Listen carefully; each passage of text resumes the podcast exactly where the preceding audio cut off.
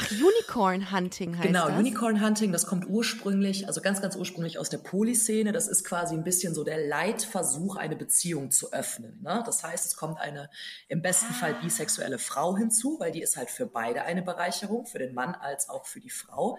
Dieses Einhorn darf aber in diesem Fall keine Gefühle haben oder emotionalen Ansprüche, sondern lediglich sexuell verfügbar sein. Es ist nicht alles gay, was glänzt. Oder doch? Das klären wir jetzt in Busenfreundin, der Podcast. Moin Moin zusammen, schön, dass ihr wieder da seid. Ich freue mich sehr auf eine brandneue Episode Busenfreundin. Am Mikro heute, ich natürlich, wer sonst, Ricarda, bekannt aus den letzten 160 Folgen. Hey, 160 Folgen. Übrigens, ich bin auch die, die euch den Busenfreundin Wein Burgunderfreundin ans Herz legt. Ja? Also, ihr könnt den übrigens jetzt erwerben unter www.busenfreundin-magazin.com gelangt ihr auf die Seite, wo es Burgunderfreundin gibt. Ich kann es euch, ich kann es euch empfehlen, ist großartig lecker. Passt perfekt zum Sommer. Ich freue mich heute auf äh, eine Gästin, äh, denn sie tut das gleiche, was ich äh, mehr oder weniger tue. Sie ist Podcasterin und Autorin.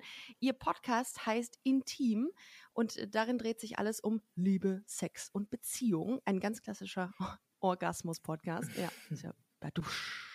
Außerdem schreibt sie eine Kolumne über äh, unter anderem übers Bi-Sein, über offene Beziehungen und vieles, vieles mehr. Und darüber reden wir heute bei Busenfreundin. Herzlich willkommen, Nadine Primo. Hallo. Hey. Hi. Schön, dass du da Danke. bist. Danke, ich freue mich, dass ich hier sein kann. Danke für die Einladung. Es hat lange gedauert, ne? Wir waren schon, wir waren schon lange in Kontakt. Ja, das stimmt. Das ist mir auch eingefallen. Wir hatten auf jeden Fall schon mal irgendwann ja. getippt, aber das ist dann so ein bisschen im Sande verlaufen. Aber egal, jetzt sind wir ja hier. Ja, und wir haben uns im Vorfeld darüber ausgetauscht, worüber wir reden. Ich hatte ja letzte Woche oder vorletzte Woche hatte ich, nee, bis das ausgestrahlt wird, ist es dann ein bisschen länger her. Hatte vor einiger Zeit hatte ich einen Podcast aufgezeichnet zum Thema Bisexualität. Da habe ich mit einer Frau gesprochen, die bisexuell ist. Du bist auch bisexuell. Mhm. Ähm, und äh, wir haben uns dann überlegt, äh, wie man das, äh, was man noch ein, für ein neues Thema äh, mal öffnen könnte oder besprechen könnte. Und wir haben uns äh, zusammen überlegt, dass wir ein bisschen über offene Beziehungen reden. Und dann bin ich ein bisschen, habe ich ein bisschen durch deine äh, Kolumnen bin ich gestreunert und hab, ge, bin da durchgesurft und habe gesagt, ai, da sind ja ganz viele grandiose, sehr, sehr spannende Themen bei. Und ich hoffe, wir streifen sie im Laufe unseres Gesprächs heute noch. Aber ähm, ich habe mir überlegt, erstmal vielleicht ein bisschen zu dir. Wer bist du? Was machst du? Ähm, magst du dich kurz vorstellen? Ja, sehr gern. Also ich meine, im Prinzip die wichtigsten Punkte, die hast du ja gerade schon genannt. Also ich bin Podcasterin, Autorin und habe quasi damals als bisexuelle Frau in einer offenen Beziehung gelebt und habe dann angefangen, wie so eine Art Tagebuch zu schreiben, ne, in Form eines Blogs, damals noch auf Facebook und so ein bisschen meine ja, Gedanken, Erlebnisse und was da alles so passiert ist, zu teilen. Also dementsprechend auch Herausforderungen, vor denen wir damals standen. Und ja, seitdem ist das so ein bisschen meine, ich sag mal, Berufung geworden. Und mittlerweile versuche ich halt meine Erlebnisse, sei es jetzt in Podcasts oder in kleineren TV-Auftritten oder halt übers Schreiben mit den Menschen zu teilen, weil halt eben mein Ziel ist, dass am Ende ja, einfach mehr Verständnis, ne? also zum einen für alternative Beziehungskonzepte mhm. herrscht, da es mir persönlich einfach sehr wichtig ist, den Menschen mitzugeben, hey, Monogamie, das ist auf jeden Fall ein Konzept, auch ein sehr schönes Konzept mit Vor- und Nachteilen, ebenso wie alle anderen Konzepte mhm. auch, aber es ist halt nicht das eine. Ne? Also das ist mir mal ganz wichtig zu sagen, ich möchte jetzt hier nicht die die Monogamie-Hasserin sein, so nach dem Motto, es ist ihre Mission, mhm. alle glücklichen Pärchen auseinanderzubringen. So. Mutter, Vater, Kind. genau. Ja. Und auch noch heterosexuell. Ja, ja, eben, ne? so ganz, ganz wichtig. Und äh, ja, das ist halt einfach nur so meine Mission, so für Toleranz und Offenheit. Und äh, ja, das mache ich. Wie, wie, wie, wie, wie kommt das? Also ähm, man hat ja irgendwie so eine Motivation dahinter, warum man dann an die Öffentlichkeit geht mit dem Thema. Bei mir war das beispielsweise so, ähm, ich wollte Podcast machen und wollte irgendwie über die LGBT-Community oder insbesondere eher über die lesbische Community ähm, mal reden, aber mit einem Augenzwinkern, weil ich gedacht habe, ey, ich lache ja gerne über mich selbst und es gibt so wenig äh, Witziges. Und auf der, auf der zweiten Ebene war es einfach eine Selbsttherapie, dass ich gesagt habe, ich muss drüber reden, damit ich da irgendwie auch mal so ein bisschen meine Sachen, meine, mein Outing und meine, meine, mein Lebensverlauf so ein bisschen verarbeiten kann. Was war denn deine Motivation dahinter, darüber zu sprechen? Nur um es sichtbarer zu machen oder weil du persönlichen Anliegen auch hast, zu sagen, ähm, aus dem und dem Grund möchte ich das auch ähm, besprechen mhm. öffentlich. Ja, das ist auf jeden Fall so ein Mix aus beiden. Also du hast es gerade auch echt schon ganz schön angesprochen. Das war auf eine gewisse Art und Weise natürlich auch Selbsttherapie, ne? weil ich irgendwann auch gemerkt habe, mhm. ich komme selber aus einer Kleinstadt. Ich bin jetzt nicht hier im liberalen, ah, offenen, ah, okay. toleranten Berlin aufgewachsen und von daher so bis ich irgendwie ja so Anfang 20 war, beziehungsweise sagen wir mal so die ganze Schulzeit durch, äh, Pubertät etc., hatte ich halt einfach noch ganz, ganz oft mit äh, ja, Stereotypen zu kämpfen. Ne? So, ich war nie das typisch. Ja, absolut. Wie alt bist du jetzt, ganz ich, kurz? ich bin jetzt, jetzt 31, das heißt, es ist so circa 15, ah, okay. 16 mhm. Jahre her. Und ich war halt, mhm. ich war nicht das typische Mädchen-Mädchen. Ich habe recht früh gemerkt, dass ich auch Frauen interessant finde. Ich habe recht schnell gemerkt, dass ich gerne Sex habe und auch gerne darüber rede und auch gerne mit mhm. ja verschiedenen Menschen und musste halt dafür mhm sehr viel einstecken und mir sehr, sehr viele Sachen anhören, die einfach wehgetan haben und durch die ich mich auch nicht ernst genommen mhm. gefühlt habe. Und das hat krass an meinem Selbstwertgefühl auch irgendwie gekratzt. Und dann habe ich einfach mhm. irgendwann bemerkt, dass ja, gerade wenn deine Sexualität einfach irgendwo gebremst ist und sich nicht frei entwickeln kann und du dich immer wieder hinterfragst, weil du denkst, dass du falsch bist. Du hast gerade das Stichwort Outing mhm. auch genannt das ist ein, das hat mhm. einfach einen riesengroßen Einfluss auf dein Leben. Ne? Und deswegen ist es mir einfach so mhm. unglaublich wichtig, den Menschen begreiflich zu machen, ey, eure Energie, und da gehört auch die sexuelle Energie zu, so die muss fließen. So, wenn ihr frei sein wollt, dann müsst ihr euch frei entwickeln. Und da gehören halt nun mal keine Klischees und Vorurteile zu. Und deswegen, das ist meine Mission. So, alle sollen, also im besten Fall sind alle am Ende des Tages frei, glücklich und können sagen, was sie wollen, ohne sich dafür zu schämen. Voll. Wie, du hast gerade gesagt, du hast immer gerne über Sex geredet. Was heißt das? Also bist du auf dem Schulhof rumgelaufen und hast mit verschiedenen Menschen über, über, deine, über deine Dates und so gesprochen und man hat dich dafür verurteilt, dass du so offen dazu gesprochen hast oder darüber gesprochen hast? Oder wie, was meinst du genau damit? Mm, nee, das war eher so das Ding. Ich habe zum Beispiel recht schnell gemerkt in Freundeskreisen, also ich habe viel zum Beispiel auch mhm. mit, äh, mit Männern früher abgehangen. Ne? Da kommen wir dann kommen wir später noch zu, so was die Bisexualität, wie die das dann quasi verändert hat irgendwann. Aber genau, früher war ich zum Beispiel viel immer mit Männern unterwegs, weil ich da das Gefühl hatte, ich darf halt auch über Sex reden. Ne? Weil zum Beispiel. Da ne? jetzt. Oder? Genau, so ein bisschen nach dem Motto, die waren ja eh in Anführungsstrichen etwas lockerer unterwegs, was das anging, haben ihre Sprüche geklopft, haben mhm. darüber gesprochen, dass sie halt einfach gerne Sex haben und da konnte ich das halt auch sagen. Ne? Oder wenn wir zum Beispiel ja. am Wochenende dann, ja, wenn man dann früher angefangen hat, so feiern zu gehen oder man ist was trinken gegangen, man hat sich halt irgendwo abends getroffen zu mehreren Leuten und das war halt dann so, ich war halt recht offen und ich hatte dann auch Spaß mit dem einen oder der anderen und habe da halt keinen Hehl draus ja. gemacht. Ne? Also ich habe halt mitgekriegt, so. dass sich Freunde ah, von mir okay. dafür geschämt ja. haben und die dann halt irgendwie am nächsten Tag nicht zugeben wollten, wenn sie zum Beispiel mit jemandem rumgeknutscht haben oder was auch immer. Und ich war da halt eher immer so, ja. hä, warum? Das ist doch nicht schlimm, ist doch geil, erzähl doch mal. ja, also also habe immer so ein bisschen versucht, so zu provozieren, so den Leuten quasi. Ich wollte, dass sie ihre Lust aussprechen. Ja. Ja, ah, okay. Okay. Und woran meinst du, liegt das denn, dass Leute da so, also, ähm, so, so, so gehemmt sind, darüber offen zu sprechen? Ähm, aber woran meinst du, liegt das? Ist das so eine Sache aus dem, äh, die aus dem Elternhaus oder aus der, aus der, aus der Erziehung herrührt? Oder was denkst du? Ja, da bin ich eigentlich schon der Überzeugung, weil jetzt mal ganz ehrlich, wir Frauen, wir kriegen nicht mal wirklich beigebracht, also direkt vorneweg, ich spreche da jetzt so von meiner Generation, ne? wie gesagt, so ich ja, bin vor, ja. ja, jetzt mittlerweile auch 24 Jahren aufgeklärt worden. Das ist einfach schon, ist einfach schon was länger her. Ne? Ich meine, die Kids heutzutage, die haben ja. TikTok, das ist ja wirklich äh, bravo in Videos und Bildern, das ist ja super. Stimmt eigentlich. Stimmt, ja, ja, die haben echt einen riesen Vorsprung, weil mir da auch immer wieder bewusst wird, ja. wenn ich zum Beispiel auf dieser Plattform recherchiere, dass die Kids, die haben Wörter, so die können ihr Geschlecht benennen, die können ihre Orientierung benennen. Und da fängt es ja schon bei uns an. Also wenn ich so an früher denke, das war immer dieses, ja, mir tut's da unten weh oder irgendwas ist da unten.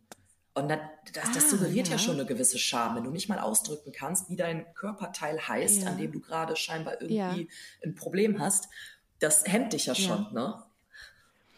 Aber war das bei dir so? Also bist du so, war das äh, in deiner Familie so, dass du ähm, eher mit, also die Sexualität eher schambehaftet ähm, war? Ja, also ich muss zugeben, ich hatte irgendwie so ein sehr äh, verqueres Verhältnis zur Sexualität zu Hause. Mhm. Also irgendwo wusste ich immer, ich kann zwar über Sex reden, also dass ich damit weder meiner Mutter noch meinem Vater irgendwie vor den Kopf stoße. Also zum Beispiel auch jetzt, mhm. ne, so die, die wissen, was ich mache, die lesen auch ab und mhm. zu mal einen Text, die sehen auch ab und zu mal irgendwie einen, einen Fernsehauftritt oder ähnliches. So von daher, denen ist ja bewusst, was ich mache. Aber ich habe zum Beispiel mit meiner Mutter damals nie wirklich darüber gesprochen, wie verhüte ich? Oh, ich habe meine Periode, was mache ich jetzt? Also irgendwie so dieses intime Verhältnis und dann darüber wirklich auch zu sprechen, so dass das hatten wir irgendwie nicht. Das war halt eher so dieses Oberflächliche, so nach dem Motto, ja, hier wird toleriert, dass alle im Haus Sex haben. Ne? So können meine Eltern mhm. natürlich auch und mhm. Töchter, Töchter dann auch irgendwann. So, das wussten alle. Ja. Aber das war, wir haben ja. da jetzt nie irgendwie en Detail groß drüber gesprochen. Und ich weiß, dass okay. ich damals auch schon oft Angst hatte, selbst von meiner Mutter verurteilt zu werden, weil meine Mutter zum Beispiel auch noch ganz krass dieses ähm, Rollenbild repräsentiert, so von der Frau, die halt mhm zu Hause ist, für die Kindererziehung verantwortlich und die halt sehr von der Gesellschaft auferlegte frauliche Tugenden verkörpert. Ne? So, das war immer so das, mhm. das Ding, so sehr, sehr. Auch so ab. Hm? Was? Ja, auch sich so bedeckt halten und nicht offen über intime Details sprechen. Ja. Das gehört ja auch so zu diesem Rollenbild der Frau da von damals. Ja, irgendwie. genau. Und ne? manchmal ja. okay. habe ich dann ja. eher das Feedback gekriegt, so nach dem Motto, du bist eigentlich noch zu jung, nur so jetzt warte mal, jetzt entspann dich mal. Und dann habe ich mich eh nicht ernst genommen gefühlt, weil ich ja recht früh halt schon angefangen über Dinge nachzudenken, wie gut, wie würde ich denn dann mhm. verhüten? Mhm. Weil wenn ich Sex habe, dann möchte ich ja auch, dass das sicher abläuft und dass ich mich gut dabei fühle. Und da habe ich bei ihr auch recht schnell gemerkt, dass sie das eigentlich noch viel zu früh fand. Ne? Und dann habe ich mich natürlich direkt geschämt ah, okay. und bin gar nicht weiter auf diese Themen eingegangen. Ja, und im Nachhinein finde ich das schon irgendwo schade, weil ich auf jeden Fall denke, dass ich das gebraucht hätte, so wie das jeder junge Mensch mhm. irgendwie braucht. Ein Vorbild, das ihm, oder was heißt Vorbild, aber Ansprechpartner, Vertrauensperson. Mhm.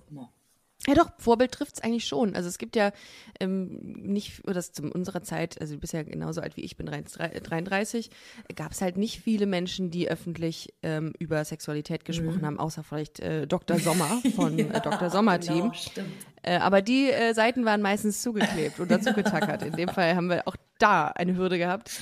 Ähm, du, du sprichst da was total Wichtiges an, dieses TikTok, diese Zugänge und die Kanäle, die sind ja die sind ja ähm, vielfältig heute. Ja. Total, ne? Und ich habe letztens vor einiger Zeit, das habe ich auch schon mal in irgendeiner Folge gesagt, ähm, war es so, dass eine Freundin von mir ihrer Nichte meinen Podcast mal vorgestellt hat und gesagt hat, guck mal, äh, das ist Ricarda, die macht einen LGBT-Podcast und die so, hä, wieso macht man denn dazu einen ganzen Podcast? Die war so aufgeklärt und das war der so egal. Die kommt aber aus, aus Köln, mhm. ähm, dass ich gedacht habe, wie geil ist das denn? Die, Interess die interessiert das noch nicht mal. Gut, ich schaffe mich auch selber damit ab in dem ah. Moment. Ähm, also lange wird es nicht mehr dauern, bis keiner mehr Bock auf den Podcast hat. Nein, sag aber ähm, aber äh, ich fand das gut. Also das ist ja die, die, die Generation der, der, weiß ich nicht, 13, 14, 15-Jährigen, die sind so viel weiter als wir damals. Oh, du sagst es, da, da total. Da würde ich an der Stelle ne? gerne ein super schönes Beispiel erzählen. Und zwar ähm, gerne. Der, der Sohn von einer sehr guten Freundin von mir, der ist jetzt zehn. Und der äh, folgt ja. mir unter anderem auch auf TikTok und guckt auch immer ganz interessiert so die kleinen Aufklärungsvideos und so, die ich da ab und zu mal hochlade. Mhm. Und letztens kam er zu mir und sagte so, Nadine, habe ich das richtig verstanden, ob ich auf Frauen oder Männer stehe? Das ist doch ein Gefühl, das ist doch keine Entscheidung, oder? Warum diskutieren immer alle darüber? Oh, wow. Boah, da habe ich den angeguckt. Der, der ist zehn? zehn. Ich habe fast geheult vor Glück, weil ich dachte, oh mein Gott, du bist aufgeklärter als manch ein 50-Jähriger heutzutage. Ne, so, der stellt sich diese Frage nicht mal mehr. Einfach dieses, ja, aber das ist doch ein Gefühl, das ist doch keine Entscheidung. Boah, krass. Das, mein Herz ist geschmolzen.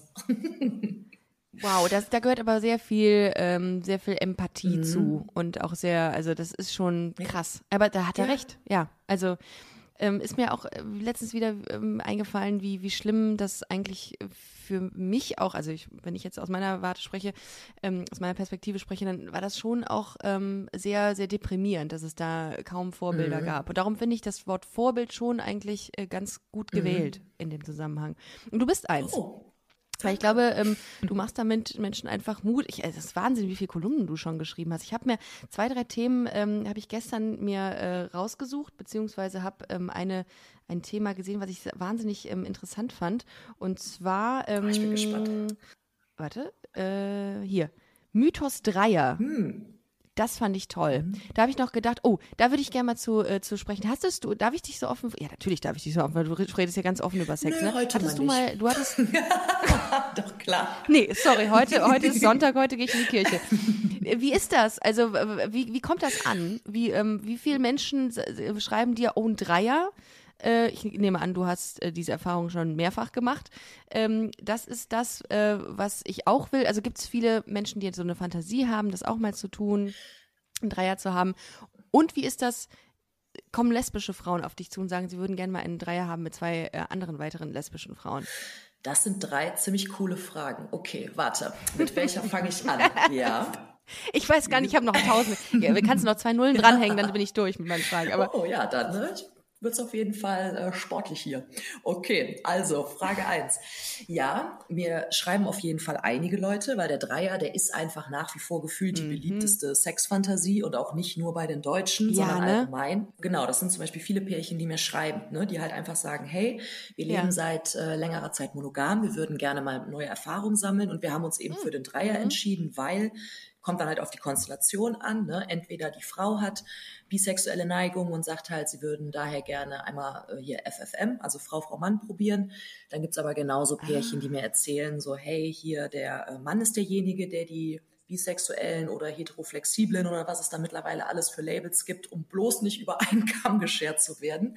Aber äh, ja, auf jeden Fall gibt's genauso, ne, dass die dann irgendwie nach einem Mann suchen. Ne? Und ich meine, in der Praxis muss man ja. schon ganz ehrlich sagen, es ist definitiv einfacher, einen Dreier mit zwei Frauen hinzukriegen, weil es schon, ich würde nicht sagen, dass es zwangsläufig mehr bisexuelle Frauen in unserer Gesellschaft gibt. Es gibt aber mehr Frauen, die öffentlich dazu stehen können, ohne Angst davor, irgendwie degradiert zu werden. Ne? Weil gerade als ah, Mann, okay. ne, so als bisexueller Mann in unserer Gesellschaft, das ist halt auch nicht so einfach. Das darf man nicht vergessen. Also ja, in dem Fall. Das musst du dir mal geben, ja. ne? Das muss man sich wirklich mal geben. Wenn man als Mann sagt, man ist sei bisexuell, dann wirst, wirst du tituliert als, ja, der ist eigentlich schwul, traut sich aber nicht zu sagen. Und als Frau ist es halt viel selbstverständlicher und viel akzeptierter. Genau ähm, bisexuell zu sein. Das ist äh, sehr, sehr diskriminierend, finde ich, den Männern gegenüber. Total. Ne? Also deswegen, was das angeht, leiden halt mhm. halt auch dann Männer mal, Männer mal unter dem Patriarchat, weil das sind nun mal patriarchalische Strukturen. Ja. Ne? Ja. Und, aber gut, ja. bei Frauen dann im Gegenzug, das ist auch nicht immer schön. Klar ist weibliche Bisexualität in der Öffentlichkeit viel mehr akzeptiert, aber zugleich wirst du als Frau super schnell zum Sexobjekt degradiert, wenn du sagst, dass du auch auf andere Frauen stehst.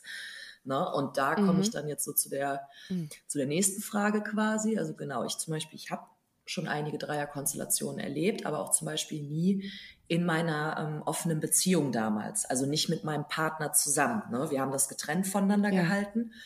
Gut, das äh, hält jetzt auch jedes Pärchen anders, aber bei uns war zum Beispiel damals ein ja. ausschlaggebender Faktor und das finde ich einfach ganz wichtig, das zu erzählen, weil ich bei meinen Freundinnen merke, die so ein bisschen versteckte bisexuelle Neigung haben, dass es daran scheitert, sich irgendwie auszuleben.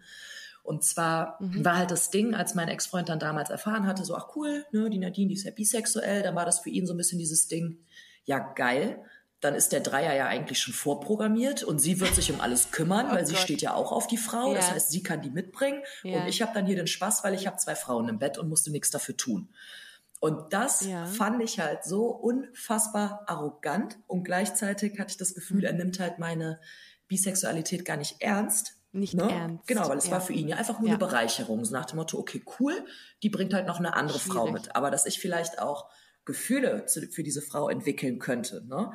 Oder was oh, auch immer, das war halt für ihn so, ja, stand einfach nicht so wirklich im Fokus und dann habe ich mich halt lange Zeit nicht ernst genommen gefühlt und deswegen habe ich ihm wahrscheinlich auch am Anfang bewusst, hinterher eher unbewusst diese Erfahrung gemeinsam verweigert, ne, weil ich halt auch so ein bisschen, ja, ja da mehr den, die Augenhöhe beibehalten wollte und hinzu kommt, ist halt auch noch das Ding, so als bisexuell in der Öffentlichkeit, das passiert halt auch noch ab und zu. Ich habe auch schon Stress draußen gekriegt, wenn ich Frauen geküsst habe oder mit ihnen Zärtlichkeiten ausgetauscht habe, weil dann halt mit wem Stress? Mit wem Och, Stress? So, so unbeteiligte Menschen, die an uns vorbeigingen und sich eingeladen gefühlt haben. Das waren in dem Falle immer Männer, ah.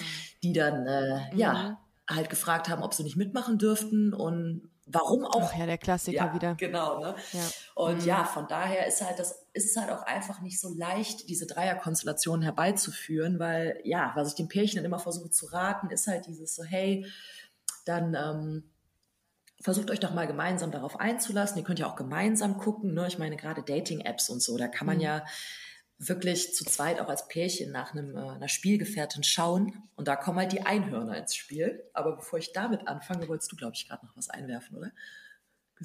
Nee, äh, ich habe tatsächlich mal ähm, ähm, ähm, mit jemandem gesprochen, mhm. war auch in der, in der vergangenen Folgen äh, und mich darüber äh, quasi ausgelassen, dass ähm, Paare immer eine, eine dritte Person und dann eine lesbische Frau suchen. Und da habe ich noch gedacht, das ist irgendwie ähm, das kommt halt super häufig vor. Natürlich ist das vollkommen okay, wenn man das sucht, aber ich habe immer gedacht, oh Mann, äh, das ist irgendwie so, das ist irgendwie so unbefriedigend, wenn man das sieht bei Tinder und das hat mir mein Gegenüber dann auch nochmal bestätigt. Mhm.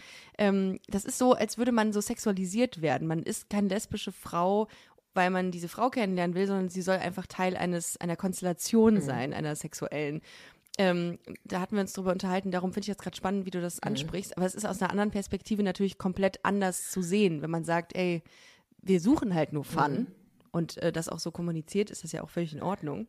Aber ähm, als lesbische Frau denkt man immer so, was macht ihr hier? Ey, da, da gebe ich dir voll und ganz recht. Also ich muss zugeben, ich kenne das Phänomen eher auf bisexuelle Frauen gemünzt. Ne? Also zum Beispiel auf Dating-Apps, mhm. da gibt's ja jetzt die, die, viel dieses Unicorn-Hunting. Ne? Also dass die Pärchen halt einfach ja. direkt bei sich reinschreiben, hier, we're looking for our unicorn. Das ist alles auch immer super international, weil dann, weiß ich nicht, soll vielleicht auch dann so halb... Hell, we're from Berlin. Genau, ne? Wir können eigentlich Deutsch sprechen. ja, aber wir tun es nicht. Ja, ja genau aber it's international.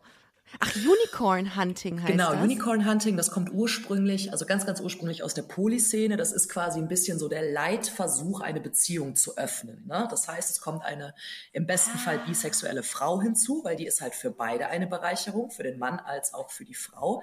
Dieses Einhorn darf aber in diesem Fall keine Gefühle haben oder emotionalen Ansprüche, sondern lediglich sexuell verfügbar sein. Also eigentlich Unicorn. Oh mein Gott, ist das geil, sowas zu erfahren. Das ist ja Wahnsinn. Genau. Mhm. Krass. Also eigentlich wow. ist Unicorn Hunting so der Begriff für das, was du auf diesen ganzen grässlichen Gratis-Porno-Plattformen siehst, nämlich irgendwelche willigen Frauen, die ständig nur damit beschäftigt sind, entweder irgendwo den Finger drin stecken zu haben oder einen Penis im Mund. Mhm. Also das ist halt wirklich einfach nur diese Sexmaschine. Ne?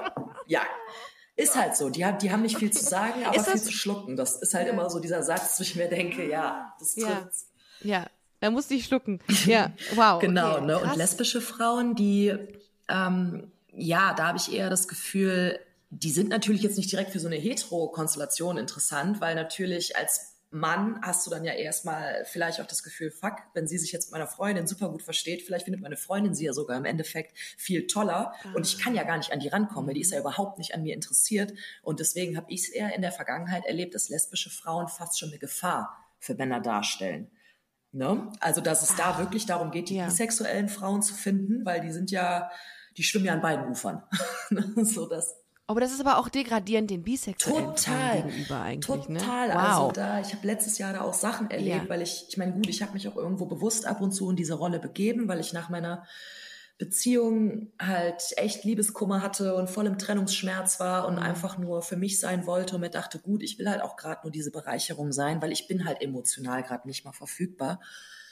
Gut, aber das ist doch völlig, das ist ja dann völlig in Ordnung. Mhm. Würdest du denn sagen, dass man das vorher besprechen muss? Ja, ne? Also, dass man sagt, hey Leute, ähm, ich suche hier nichts Emotionales, ich bin äh, gerade angeschossen wie so ein Reh ähm, ähm, und ich würde einfach gerne nur meine, meine Lust befriedigen ähm, fände ich, glaube ich, fair, ja. so in dem Zuge. Doch, finde ich persönlich auch super fair. Ich handhabe es auch selbst so und bin auch immer froh, wenn mein Gegenüber das eigentlich ähnlich handhabt, weil ja, wenn mhm. einfach jemand gerade emotional nicht verfügbar ist und das kann ja aus irgendwelchen Gründen der Fall ja. sein, dann muss ich ja nicht anfangen zu versuchen, den zu überzeugen. Ne? So, das ist ja, sind ja Energien, ja. die man sparen kann. Und da, dadurch entsteht ja eh nur Erwartungsdruck und alles. Von daher, ich sage immer, nur Sprechenden kann geholfen werden. Sagt einfach, was Absolut. Sache ist, weil das schlimmste Kino ist immer noch das ja. Kopfkino. Und ja. Ja, äh, das ist äh, das Erste, was mir dazu einfällt, ist, ähm, glaube ich, in, in Sachen offene Beziehung ist einfach Kommunikation. Das habe ich so in der Vergangenheit jetzt sehr oft mhm. gehört, ist Kommunikation einfach das A ja. und O. Ähm, Total. Ähm, jetzt habe ich einen Gedanken gehabt, den ich vergessen habe. Verdammt. Dann der war gut. Oh, dann überleg noch mal, ja. dann beantworte ich noch deine letzte Frage. Ja. Mich, mich fragen gerne. leider viel zu wenig lesbische Frauen, ob ich einen Dreier mit ihnen oder einer anderen Frau haben will. Hey, kleiner Shoutout. Nein, das ist tatsächlich erst ein, zwei Mal passiert. Sag Bescheid. ja. Bist du gerade ähm, bist du gerade in einer Beziehung? Nein, tatsächlich bin ich das. In einer offenen, in einer offenen. Nee. Okay. Gerade bin ich äh, komplett ungebunden. Ja. Ah, jetzt weiß ich wieder, was ich sagen okay. wollte, Nadine. Ähm, und zwar, äh, du hast eben gesagt, ähm, dass man sich äh, quasi ja tröstet quasi mit ähm, mit sexuellen Abenteuern. Bist du auch so? Also wenn du du hattest das eben erzählt nach deiner Trennung warst du so ein bisschen mhm. down. Ähm, natürlich warst du down, nicht nur ein bisschen wahrscheinlich. Ähm, kannst du dich damit trösten? Oh, bei mir ist das zum Beispiel so, ich bin ja wirklich dann so, ich bin ja emotional dann wirklich äh, zerstört. Mhm. Ich kann, will dann auch keine Menschen an mich ranlassen und ich will dann auch keinen, ich mag das einfach nicht. Wenn man, ich kenne viele Leute, die sagen, ey, ja, fuck the pain mhm. away. Das ist überhaupt nicht so mein Ding, weil ich irgendwann denke, ich kann das irgendwie dann auch lange Zeit nicht, weil ich dann irgendwie noch so emotional an dieser Person hänge, die ich sehr geliebt habe. Wie ist das bei dir? Äh, ja, anders, aber ich.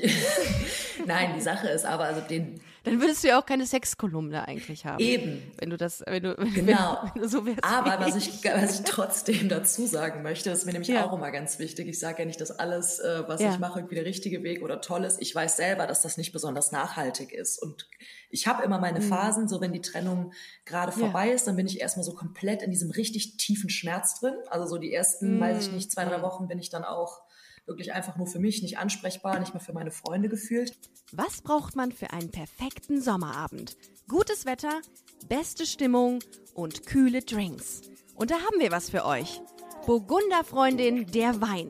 Ab jetzt erhältlich über www.busenfreundin-magazin.com. Cheers, liebe Queers!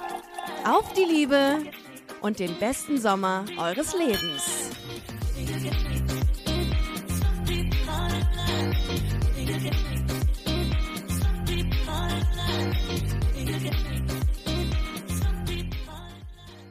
Ja. Aber dann kommt halt so kurz dieser in Anführungsstrichen emotionale Rebellionsmoment, in dem sich dann mein Körper, glaube ich, denkt so, boah, nee, ich war jetzt so lange so traurig, ich will jetzt irgendwie wieder Glück spüren. Und dann fange ich halt an, ja. ja. so ein bisschen random durch die Gegend zu daten, zu jagen. genau, zu jagen.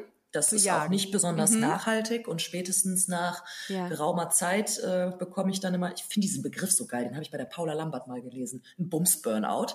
Das kann ja wenn man einfach keinen Bock mehr hat auf nach links und rechts swipen, auf Matchen, auf Smalltalk, auf ist das jetzt hier. Oh, das hatte eine Freundin von mir ja. gestern. Dann hatte eine, eine Freundin von mir gestern einen Bumsburner ja. und hat gesagt, ich habe jetzt alle, alle, äh, alle Dating-Apps gelöscht. Ach so, ich dachte Scheiß, durchgespielt. Äh, Weiber und so.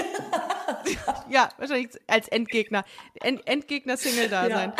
Äh, nee, hat sie dann gesagt, ja, ich habe keinen Bock mehr auf Frauen, ist mir alles zu kompliziert, ich habe jetzt alles gelöscht. Mhm. Und ich so, ja, mach, dann äh, wirst du spätestens wenn du wieder bereit bist, sagen, okay, dann so, entweder installiere ich mir die oder ich, ja. was weiß ich, es gibt ja viele Möglichkeiten, wie man Leute mhm. kennenlernt. Aber Bums Burnout finde ich ja. sehr gut, ja. Und das hattest, hast du dann äh, manchmal. Genau, also das war zum Beispiel jetzt auch nach meiner letzten Trennung. Ich habe dann erstmal halt, klar, ne, neue Stadt, neues Umfeld und äh, Berlin ist ja eh, ja, der Sexmecker, sage ich immer, hier kriegst du ja alles, was du willst und wann du willst. Hier gibt es nichts, was es nicht gibt, ist ja. einfach so. Ja. Und ähm, ja, dann habe ich am Anfang mich auf jeden Fall recht gut ausgetobt. Gut, dann kam Corona, dann kam der Lockdown, dann kam die Selbstreflexion, dann kam nochmal so dieses mhm.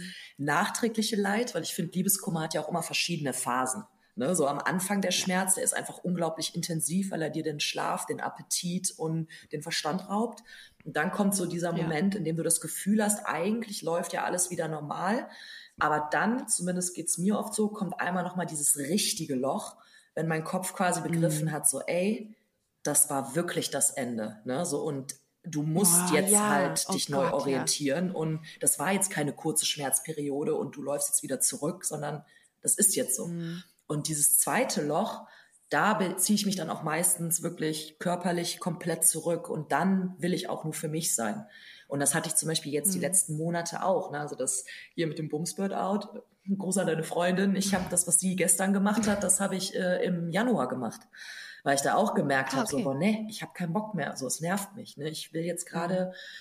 Irgendwie wieder jemanden kennenlernen, mit dem ich auch eine, oder mit der, ne, also Mann oder Frau, das ist, mhm. ein, ich möchte einfach einen Menschen kennenlernen, mit dem ich eine ja schöne neue Verbindungen aufbauen, eingehen kann. Bin mir aber auch bewusst, dass da immer zwei zugehören. Deswegen, ich finde es auch manchmal ein bisschen einfach zu sagen, ich lösche jetzt die Apps, weil da ist nur Mist und die sind ja alle blöd. Ja, gehören immer zwei dazu. Ja, ne? So, du beeinflusst Absolut. die Dynamik ja, ja, genauso.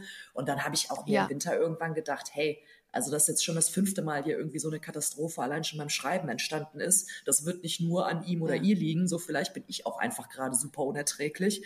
Und deswegen ja. halte ich mich jetzt erstmal selber aus. Ich glaube Ja. tatsächlich, da sagst du auch was, was super wichtig ist, dass man bei sich selber, dass man mit sich selber fein ist, um dann andere zu Mhm. Ja. daten. Das habe ich bei mir gemerkt, dass ich echt eine lange Zeit hatte, in der ich nicht fähig war, andere Menschen zu treffen, weil ich einfach scheiße war. Ich war nicht geheilt, ich Mhm. war verletzt, immer noch.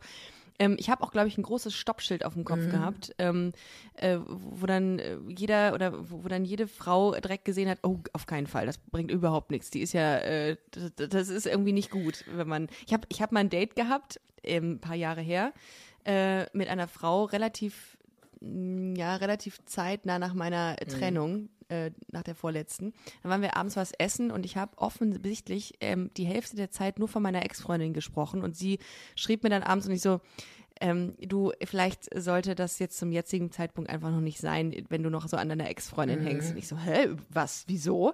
Und ich habe wirklich viel von der gesprochen. Und da habe ich dann gemerkt, okay, es ist wichtig, erstmal zu heilen und dann so gesund vielleicht ähm, sich ernsthaft nochmal umzugucken. Total. Boah, Aber, echt ein ja. Déjà-vu gerade gehabt, als du das erzählt hast. Nur weißt du, was dann auch super Ja. schlimm ist?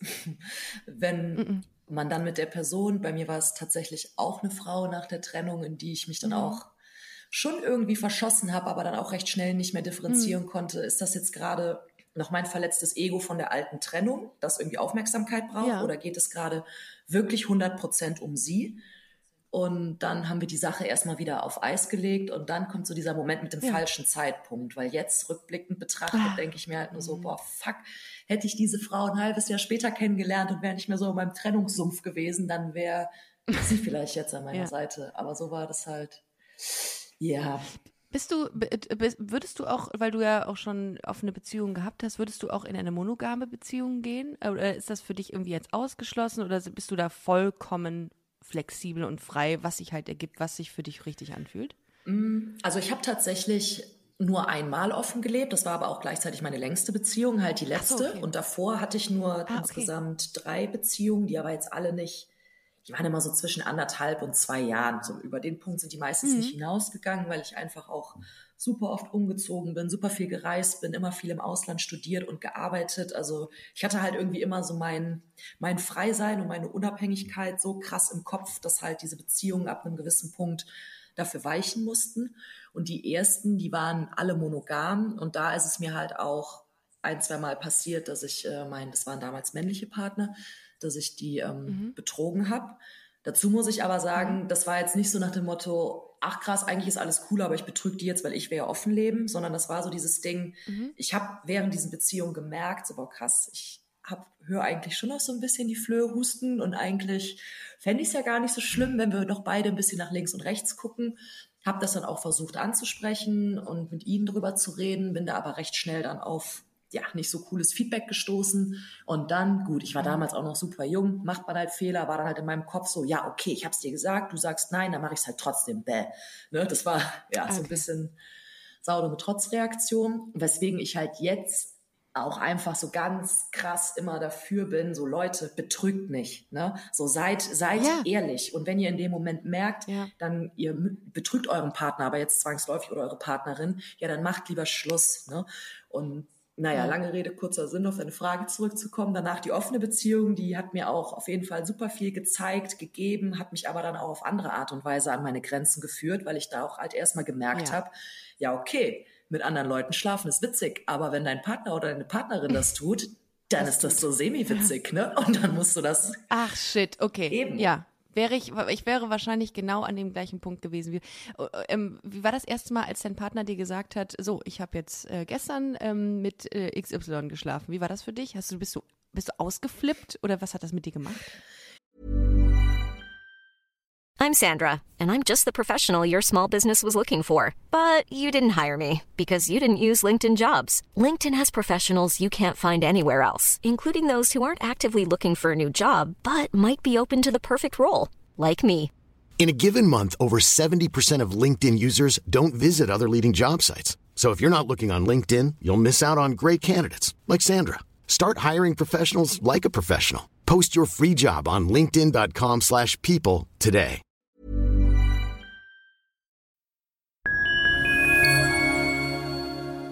Liebe Community, eine ganz kurze Zwischenmeldung an dieser Stelle. Wir sind mit Love is Life erneut auf Tour. Miriam Boawina, Irina Schlauch und ich bringen zusammen ein bisschen Farbe in die Flinterwelt. Mit dem Love is Life Pride Special kommen wir am 29. Juni nach München in den Schlachthof, am 19. Juli ins Karlswerk nach Köln und am 1. August ins Übel und Gefährlich nach Hamburg.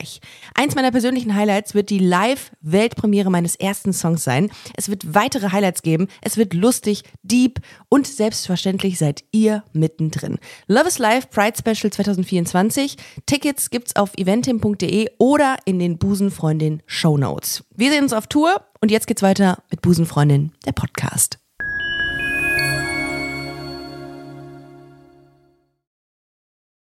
Ja, da kann ich ja jetzt einfach mal ganz ehrlich sein, weil die Trennung jetzt schon ein bisschen länger her ist. Deswegen, das würde er mir jetzt auch nicht mehr krumm nehmen, mhm. wenn ich das raushaue. Aber äh, damals das erste Mal ist es unglaublich in die Hose gegangen und ich war krass verletzt. Das lag aber einfach daran, dass er direkt beim ersten Mal eine, in Anführungsstrichen, Regel, beziehungsweise ich sage mal lieber Bedingung gebrochen ja. hat. Okay. Oder, oder, Vereinbarung. Und deswegen, mhm. das war damals ein Schmerz, der hat mir krass den Boden unter den Füßen weggezogen. Ich weiß auch, dass ich da einen Promojob mhm. hatte. Ich war auch gar nicht irgendwie zu Hause. Und da hatte er mir das irgendwie geschrieben, dass sie irgendwie gerade weg ist und so und so einen schönen Nachmittag gehabt. Und als er dann den Namen nannte und mir aufgefallen ist, dass das einfach mal eine quasi Arbeitskollegin von mir ist, da, nee, das, mhm. das war nicht witzig. Nein. Das war gar nicht witzig. War Nein. ich richtig sauer. Ja, das ist wahrscheinlich der Schmerz auch nochmal richtig, weil es eine Emotionalität äh, mit sich bringt, weil du diese Person auch irgendwie kanntest, die da äh, involviert war, wahrscheinlich irgendwie auf eine andere Art genau. und Weise. Genau. Oh, ja, erstens Gott. das und wir haben halt vorher ganz klar gesagt, ne, so wir geben uns schon diese Freiheit, dass wir mit anderen Menschen schlafen mhm. und unsere Intimität dadurch ja auch mhm. ein Stück weit aufgeben, weil wir nun mal Intimität auch mit anderen Menschen teilen. Und dann war halt, wir hatten dann immer so dieses Ding, ja, es wäre halt cool, beziehungsweise es wäre schon eigentlich äh, angemessen, wenn es keine aus dem Freundes- oder Bekanntenkreis ist, weil da sind wir halt einfach ja. als Paar ja. präsent, da gibt es uns beide, ja. ne, weil es sollte auch gar nicht ah, so extrem im Fokus stehen, dass wir offen sind. Ne? Weil das zum Beispiel offen ist mhm. ja auch mhm. nochmal was anderes als poly. Also wenn du wirklich polyamorös lebst, dann mhm. geht es ja auch darum, Beziehungen mit mehreren Menschen einzugehen. Mhm. Da steht der Sex ja wirklich gar nicht im Vordergrund, sondern wie der Name schon sagt, Polyamor, Amor, Liebe. Es geht darum, Liebe zu teilen. Und offene Beziehungen, ja. das ist ja so ein bisschen die, in Anführungsstrichen, Anfängerversion, beziehungsweise die beruht einfach auf anderen Säulen. Und zwar geht es da ja eher darum, dass man die Sexualität teilt, also dass da quasi mit mhm. anderen, dass da halt ein bisschen Abwechslung reinkommen mhm. darf, weil du kannst ja auch nicht immer davon ausgehen, dass ein Partner alle deine Bedürfnisse stillt. Ne? Jetzt mal ganz blöd gesagt, Klar. du stehst auf Vanilla-Sex, ja, ja, genau, smart. und dein Partner kommt rein mit ja. der Peitsche und sagt, yo, ich habe Bock auf eine BDSM-Session. Ja, wenn du da keinen Bock drauf hast, ja, dann sei doch froh, wenn er oder sie wen anders irgendwie dafür nimmt. Ja, ich finde, das ist auch einfach ein Konstrukt oder ein Entwurf mhm. auf eine Beziehung, der eigentlich schon sehr smart mhm. ist. Ich glaube tatsächlich, dass die gesellschaftliche, dass diese gesellschaftliche äh, Wahrnehmung mhm. auf das Thema ähm, ne, noch, noch nicht da ist, wo sie sein mhm. sollte. Und die, äh, man muss, glaube ich, Menschen daran führen. Ich glaube, jeder, also ich habe zum Beispiel das Gefühl, ähm, ich kenne ein paar Frauen, die auch länger verheiratet sind, die mehrfach ihre Partnerin beispielsweise betrogen haben. Und dann habe ich mir gesagt, ey, wenn ihr nicht glücklich mhm. seid, dann ändert doch ja. was, weil die sind tatsächlich nicht glücklich auf, äh, auf sexuelle oder emotionale Art, weiß ich mhm. nicht. Ähm, aber so oft betrogen, ähm, dass ich denke, das ist doch für dich selbst auch scheiße, weil du hast ein komisches Gewissen, du hast wahnsinnig, man hat ja, also ich habe noch nie jemanden betrogen, ich weiß nicht, wie sich das anfühlt, aber man hat, glaube ich, ein sehr, sehr böses, schlechtes Gewissen dem anderen gegenüber. Mhm. Ähm, erzählt es dann vermutlich auch nicht, aus Angst, dass, ähm, dass sich alles ändern könnte. Aber ist das wirklich so das? Also sollte, sollte man so leben, sollte man das immer wieder haben, dieses Gefühl, das ist doch auch eigentlich scheiße. Also darum finde ich diesen Entwurf offene Beziehung gar nicht so mhm. verkehrt, aber ich glaube, man muss das lernen. Und ich könnte es auch zum, zum, zum aktuellen Zeitpunkt, glaube ich, noch mhm. nicht, aber du hast das ja auch nicht von heute auf morgen gekonnt, nee, oder? überhaupt nicht. Ne? Also ich hatte da am Anfang, wie gesagt, auch meinen Struggle mit. Und also ich meine, meinem Ex-Freund ja. ging es damals ähnlich. Also er hatte im Gegensatz zu mir weitaus mehr Bücher bereits diesbezüglich gelesen. Aber ich meine, gut, ne? Theorie mhm. ist mal das eine, Praxis ist das andere. Und deswegen, der hatte auf jeden Fall auch zu knabbern, als es dann bei mir losging und ich andere Männer oder andere Frauen getroffen habe. Wobei Frauen für ihn nie so ein Ja. großes Problem waren, was mich auch schon wieder sauer gemacht hat, weil ich halt in Ah, dem Moment guck auch dann meinte, ja. ey, siehst du die nicht als Gefahr oder wie? Und er so, nö, warum? Ich kann mich ja mit ihr nicht vergleichen. So, sie hat ja keinen Penis und ich habe keine Vulva. Und dann dachte ich mir auch nur so, hä, es ist doch nicht alles immer nur auf die Geschlechtsteile reduziert, ne? So alleine, ja, Mhm, ja. hat mich, wie man gerade schon wieder merkt, auf jeden Fall gut sauer gemacht. Ja, nee, aber das, das, das ist ja super ähm, klar, Mhm. ne? Dieses, äh, das, äh, ich meine, das hätte dich genauso erwischen können bei einer Frau, dass Voll. das ähm, emotional oder äh, dass sie, dass sie dich einfach weggebumst, wollte ich gerade sagen, weggeflasht hätte. Die hätte dich auch wegflashen können. Und äh, dann wärst du auch emotional eingebunden gewesen bei der Frau. Und es ist egal, welches Geschlechtsteil oder nicht Ja, sie hat. eben. Ähm, ja, das ist kurz gedacht, Es ist super kurz dem gedacht. Mhm. Ne? Nur wenn ich wirklich allen so einen Rat mitgeben darf, und da schließt sich dann wieder so ein bisschen der Kreis und wir sind quasi wieder bei der ersten Ja. Frage. So mehr wir über, so mehr wir darüber reden, also über Sex, ne, und über Konstellation, Ja. über Wünsche, über Verlangen, über Begehren, über Ängste, über Sehnsüchte, über unerfüllte Fantasien, was auch immer, umso offener werden wir, ne? Weil wenn wir immer dieses Gefühl haben, absolut. Sex ist irgendwas Schmutziges, Dreckiges oder Schambehaftetes, dann fällt es natürlich auch schwieriger, Sexualität zu teilen. Also so ein Beispiel, als ich dann irgendwann, als wir beide uns eingegroovt hatten, mein Ex-Freund und ich, da haben wir dann auch mal sogar angefangen, so ein bisschen mehr Details auszutauschen, wie diese Dates abgelaufen Ah, sind. ne? Das haben wir zum Beispiel am Anfang Ja. nicht gemacht. Da haben wir einfach mal nur gefragt, und wie war's? Gut, seht ihr euch wieder? Ja, nein, okay, alles klar. Thema beendet. Und irgendwann, als wir angefangen haben, auch über die Sexualität mehr zu sprechen, ne? so nach dem Motto, Herr, aber warum, was gibt sie dir denn? Oder, weil es geht ja gar nicht um das Vergleichen. Derjenige ist ja nicht zwangsläufig besser oder schlechter, der ist halt einfach nur anders. Und als wir irgendwann angefangen haben, darüber zu sprechen und nicht mehr das Gefühl hatten, wir machen was super schambehaftetes und eigentlich ist das ja auch nicht in Ordnung, weil die Gesellschaft will ja auch eigentlich nicht, dass wir mit mehr als einem Menschen irgendwie sexuell aktiv sind. Dumm eigentlich, Ja, dumm voll. eigentlich, dass, dass es so vorgegeben wird. äh, Ja, aber du okay. kannst dich frei reden, im wahrsten Sinne des Wortes, weil irgendwann merkst du, alle teilen Mhm. die gleichen Ängste. Und auch jetzt, ich habe so viele Freunde, die mittlerweile offen leben und dadurch haben wir einfach so einen gemeinsamen Nenner jetzt, was Sexualität angeht. Also dass gewisse Themen, die bei anderen vielleicht noch Tabuthemen sind, sind es bei uns nicht. Und dadurch sind die Gespräche schon irgendwie weniger angstbelastet. Und ich merke auch, wenn Leute neu dazukommen, die sind so Themen wie offene Beziehungen etc. direkt viel offener gegenüber, weil die halt merken, boah krass, das ist voll die harmonische Gruppe. Und denen geht's ja gar nicht darum, sich die Partner auszuspannen. Denen geht's ja darum, einfach Sexualität zu zelebrieren. Ne? Ich habe gerade einen Gedanken. Ähm, eigentlich ähm, stabilisierst du deine Ursprungs, in Anführungszeichen, Ursprungsbeziehung mit sowas, finde ich. Oder? Weil du, ihr gebt euch die Freiheiten, ihr kriegt das, was ihr wollt, was der Partner einem vielleicht nicht geben kann. Aber ihr seid weiterhin zusammen und das festigt doch im Grunde auch eine Beziehung, wenn man es schafft, diesen Punkt zu erreichen, dass man sagt, es ist okay, wenn du andere triffst. Ich hätte nur ein Problem damit, wenn es plötzlich ist, ja, wir treffen uns nochmal, nochmal, Ja. nochmal. Dann hätte ich, dann würde ich denken, okay, ähm, darum finde ich, dass ähm, diesen, ähm, diese Bedingung, von der du gesprochen hast, dass es nicht im Freundes- oder Bekanntenkreis stattfindet, eigentlich ganz gut, weil man sich dann zumindest einreden kann, dass, ähm, dass da nicht mehr draus sich entwickelt. Oder aber wie bist du damit umgegangen, als der vielleicht gesagt hat, ja, wir sehen uns wieder? Also kriegt man da nicht dann doch Schiss? Ja, das war alles halt ein Prozess, ne? Was auch immer wichtig ist, offene Ja, Beziehungen okay. sind wirklich sehr flexibel, ne? Und so zum Beispiel das erste Ja, okay. Dreivierteljahr, nee, das erste Jahr insgesamt, genau, da haben wir wirklich auch Mhm. noch zusätzlich die Vereinbarung gehabt, so dass es schön wäre, wenn diese Affären oder beziehungsweise diese Dates einmalig bleiben, weil wir halt einfach noch ein Ah, bisschen okay. Mhm. Respekt davor hatten, ne? Falls dann da irgendwie eine emotionale Nähe auch entsteht und wir beide waren ja nun mal frisch zusammen, wir haben die Beziehung von Anfang an geöffnet. Ganz, ja, ja, so Ah, kleiner oh, Tipp am okay. Rande, macht das nie, Leute. Immer erstmal Vertrauensbasis aufbauen. Also, das Ja, war auf okay. jeden Fall nicht die Ja. beste Entscheidung. Aber gut, dadurch sind wir dann halt, ja, von Anfang an da irgendwie so recht chaotisch reingewachsen. Aber nach so einem Jahr haben wir dann halt gemerkt, okay, eigentlich ist es ja mehr Stress, sich immer wieder drauf einzustellen, da ist schon wieder wer Neues. Weil dann hast du ja immer wieder diesen Gedanken, Ja. flasht er oder sie ihn jetzt oder nicht? Ne? Und Ja. wenn du aber weißt, Ja. okay, da ist Person XY und mit der kann er irgendwie super gut, was weiß ich, äh, Animes schauen, ich mag's nicht und danach können die noch Sex haben und die stehen auf die gleichen Praktiken. So, das hat mich irgendwann eigentlich eher beruhigt. So, wenn er dann quasi sagte, hier, ich sehe heute Abend die wieder, die ich vor zwei Monaten schon mal gesehen habe, hatte ich dir ja erzählt, so und so. Dann war das für mich eher, ah, okay, alles klar. Das ist ja keine Gefahr mehr, weiß ich ja Bescheid. Bei der warst du ja schon mal. Also ich fand das im Nachhinein sogar eher entspannender. Das ist ganz Ah. witzig. Wie, wie habt ihr denn die Beziehung angefangen? Also ihr habt ihr euch kennengelernt und dann habt ihr direkt von Anfang an gesagt, du, ich will nichts Festes. Aber definiert man dann trotzdem dieses, diese Konstellation als Beziehung? Uh, damit hast du gerade direkt das Diskriminierendste überhaupt ausgesprochen. Ich will nichts Festes. Das klingt ja so, als wären offene Beziehungen nicht zwangsläufig was Festes. Äh, Nee, im, im Sinne von, ja, das stimmt, äh, das ist richtig. Okay, nee, aber auch ich lerne hier, das ist gut, dass du das sagst. Also ich will nichts, ich will keine monogame Beziehung nur mit einem Partner, das wollte ich Ah, damit okay. sagen.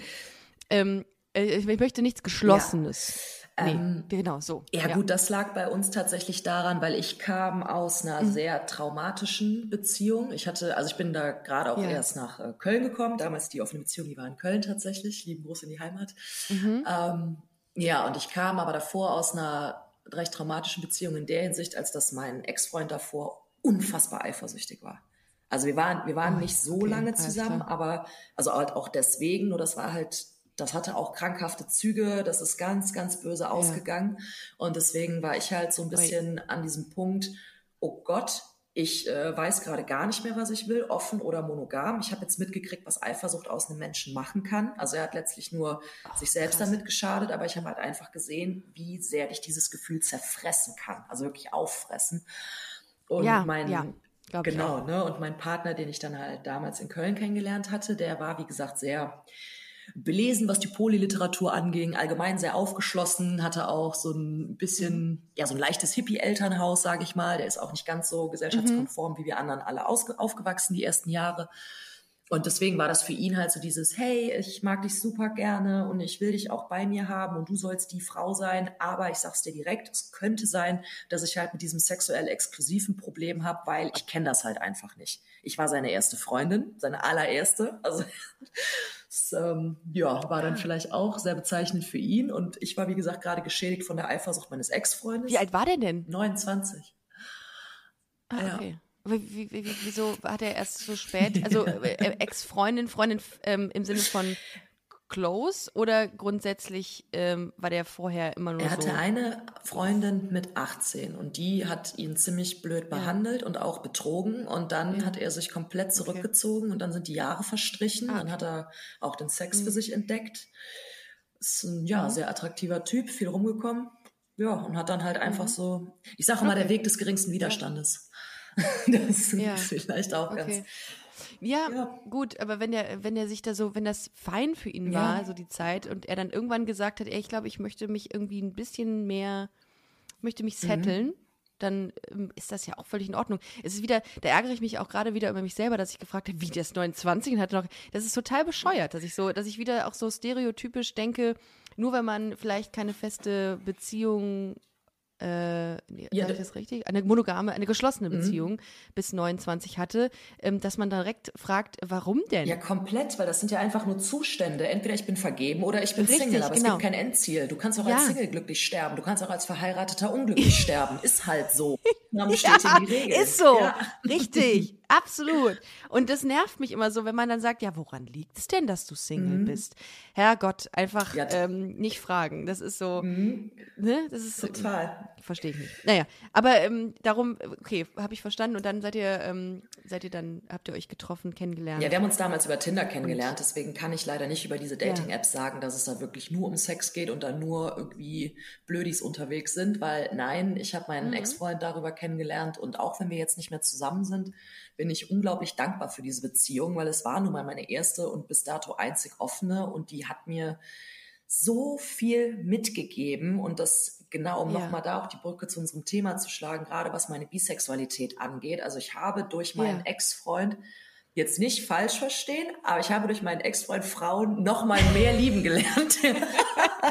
Ich bin homosexuell geworden. In, nein, ich bin bisexuell geworden in dieser Meine Beziehung. Bisexualität Nee, hat sich aber- noch mehr manifestiert. Genau. Ich habe angefangen, Frauen zu lieben, nachdem äh, ich von diesem Mann weg war.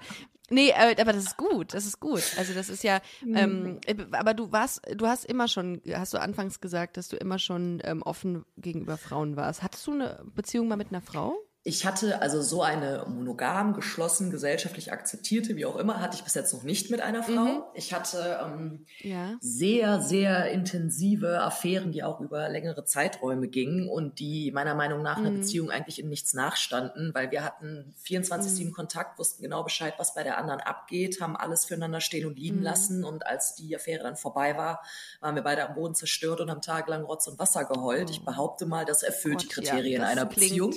Ja, ich würde auch sagen, ja. Das macht man nicht, wenn man eine Affäre hat, die emotional nichts bedeutet. Eben, ja. Ne? Und ich habe früher auch schon Frauen gedatet, aber durch meinen Ex-Freund habe ich halt einfach ähm, einen in Anführungsstrichen leichteren Zugang zu Frauen gekriegt, weil ich halt mhm. vorher gemerkt habe, dass ich mich oft von meiner eigenen Weiblichkeit und femininen Seite auch auf eine gewisse Art und Weise, ähm, ja, dass ich die versteckt habe, einfach weil ich immer nach außen so super tough wirken wollte und emanzipiert und ich bin halt nicht dieses Mädchen Mädchen und ich bin nicht die, die meine Mutter früher wollte, dass ich sie eigentlich bin. Mhm. Ne? Also so ganz viel, mhm. das ist ja dieses, klar, du musst nicht unbedingt einem Vorbild folgen, aber vor einem Vorbild wegzurennen, das hat im Endeffekt den, den gleichen Effekt. Ne? Also du versuchst halt nur irgendwas ah. krampfhaft abzulehnen oder halt krampfhaft anzunehmen. Das ja. ist beides nicht gut. So, und auf jeden Fall habe ich dann durch ihn aber einfach gemerkt, dass ich mich wieder viel mehr so mit meiner weiblichen Seite auch connecten kann, ne? weil er mir da auch wirklich so ja einfach zu verstehen gegeben hat, so ey Nadine, du musst, du musst nicht immer so so super tough und krass sein, ne? So sei doch einfach, so leb das doch aus, was du fühlst, ne? Jetzt mal Schön. genau, ne? Ja. Und dann war ich halt Frauen gegenüber anfangs so ein bisschen unsicher, weil ich einfach mit ihnen noch nicht so viel mhm. Erfahrung wie mit Männern hatte. Aber dadurch, dass ich halt mhm. wusste, am Ende des Tages, selbst wenn es super schief geht, kehre ich in meinen sicheren Hafen zurück, weil zu Hause sitzt dann da mein Freund mhm. und empfängt mich mit offenen Armen und fragt mich, wie es mir geht. Mhm. So, das hat mir unglaublich viel mhm. Kraft und Selbstbewusstsein gegeben. Und das ja. ist einfach so das Ding. Ich bin seitdem viel besser im Umgang und ja, und Beziehungen auch mit Frauen und schätze die auch einfach viel, viel mehr, weil ich halt jetzt auch meine eigene Weiblichkeit viel mehr zelebriere als früher. Wie, wie gehst du denn damit um, wenn jemand sagt, das machst du fürs Ego? Was? Weil viele, viele haben ja beispielsweise, ähm, haben sehr viel Sex, mhm. um ihr Ego zu befriedigen. Was, was, wie, ähm, ähm, wie begegnest du solchen Aussagen eigentlich? Ja, also Bestimmt habe ich das ab und zu mal, da bin ich ehrlich, aber da äh, ja. können sich, glaube ich, ja. auch sehr viele Menschen nicht von freisprechen, weil dadurch, dass wir einfach Sex ja. in unserer Gesellschaft auf so eine komische Stufe gestellt haben, ist es halt auch einfach ein Ego-Push geworden, weil wir glauben, wenn wir hinterher sagen, ah, ich habe gestern hier mit dem und dem und äh, äh dadurch, dass wir ja glauben, dass uns das diese Anerkennung gibt, nutzen wir diese Dynamik ja überhaupt erst aus. Ne? Und von daher, ja, passiert mir auf jeden Fall ab und zu. Die Sache ist nur, dass ich es mittlerweile recht schnell eigentlich merke, also im Nachhinein und mich dann auch meistens direkt irgendwie vor mir selbst dafür schäme und mir denke, so, oh Gott, Nadine, ne, das, ob das jetzt hätte sein müssen, sei mal dahingestellt, aber gut, war wieder eine Lektion für dich. Scheinbar musst du gerade ein bisschen, bisschen mehr Selbstliebe betreiben, damit du halt nicht weiter sowas machst, aber komplett davon freisprechen würde ich mich nicht. Ne? Ah, krass, okay, ja. Es ist aber ähm, ja. ehrlich. Ich meine, das ist Sie ja. am längsten. Ne? Also voll. Und ähm, ja, also boah, ich, ich könnte noch ewig mit dir ich weiterreden. Auch, das ist tatsächlich, äh, wir sind, wir sind tatsächlich schon am Ende, aber ich ähm, habe ähm, auf jeden Fall den Tipp an euch alle, die gerade zuhören, wenn ihr von Nadine mehr erfahren wollt, dann hört in äh, ihren Podcast Intim rein mhm. und äh, lest euch die Kolumne Be Happy ja. ähm, im Beziehungsweise Magazin durch. Das ist ähm, auf Instagram könnt ihr darauf gelangen, indem ihr Ad beziehungsweise unterstrich Magazin eingebt. Mhm. Und du bist auch im Gegenteil, ne? Also in dem äh, Online-Magazin im Gegenteil bist du auch als freie Autorin zu, äh, tätig. Genau, da äh, publiziere ich auch regelmäßig und ansonsten könnt ihr auch einfach auf meinem Blog schauen. Der Link ist bei mir auf Insta äh, in der Bio drin. Das ist immer so mein, ich sag mal, das ist mein Archiv. Da findet ihr alle Links zu allen mhm. Podcasts. Auch Geil. unser Link, der wird da auf jeden Fall direkt reingesetzt und von daher, oh, das auch die ganzen ja. Gegenteiltexte, könnt ihr euch einfach durchklicken und wenn ihr Bock habt, gebt mir Feedback. Lustig. Ich nicht. Im Gegenteil, ähm, äh, habe ich, da habe ich auch mal einen Gastbeitrag geschrieben nach meiner Trennung. Ich weiß gar nicht, unsere letzte Nacht oder so was, irgendwie sowas hieß das. Ähm, da habe ich meine ganze Trauer aus der Beziehung runtergeschrieben. Die haben ähm, mir da diese, diese, diese Plattform gegeben. Das war also natürlich un, unter einem Pseudonym, mhm.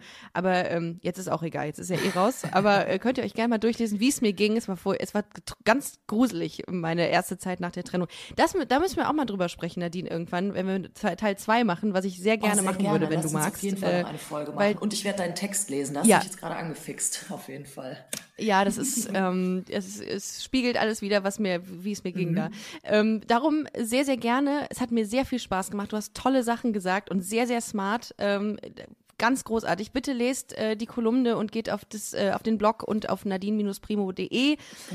Nadine, komm. vielen Dank, dass du heute da warst. .com. Oh, .com. Nadine-primo.com. Wir sind ja international, haben wir eben festgestellt. Genau. Ähm, ich und äh, ich. Ich danke ja? dir, wollte ich sagen. Es war ein sehr, sehr schönes Gespräch. Sehr, sehr Tausend Dank nochmal für die Einladung. Sehr, und äh, ja, ich glaube, da haben Voll wir unseren gerne. HörerInnen auf jeden Fall einiges an Input ja. mitgegeben.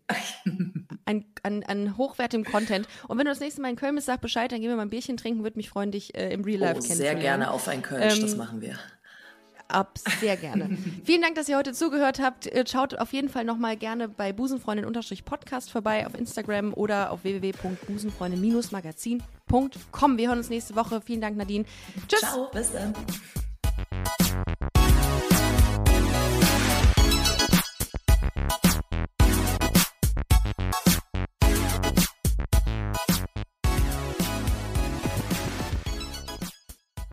Busenfreundinnen und Busenfreunde, vielen Dank, dass ihr bei dieser Podcast-Episode bis zum Schluss mit dabei wart, sonst äh, würdet ihr das hier gerade nicht hören.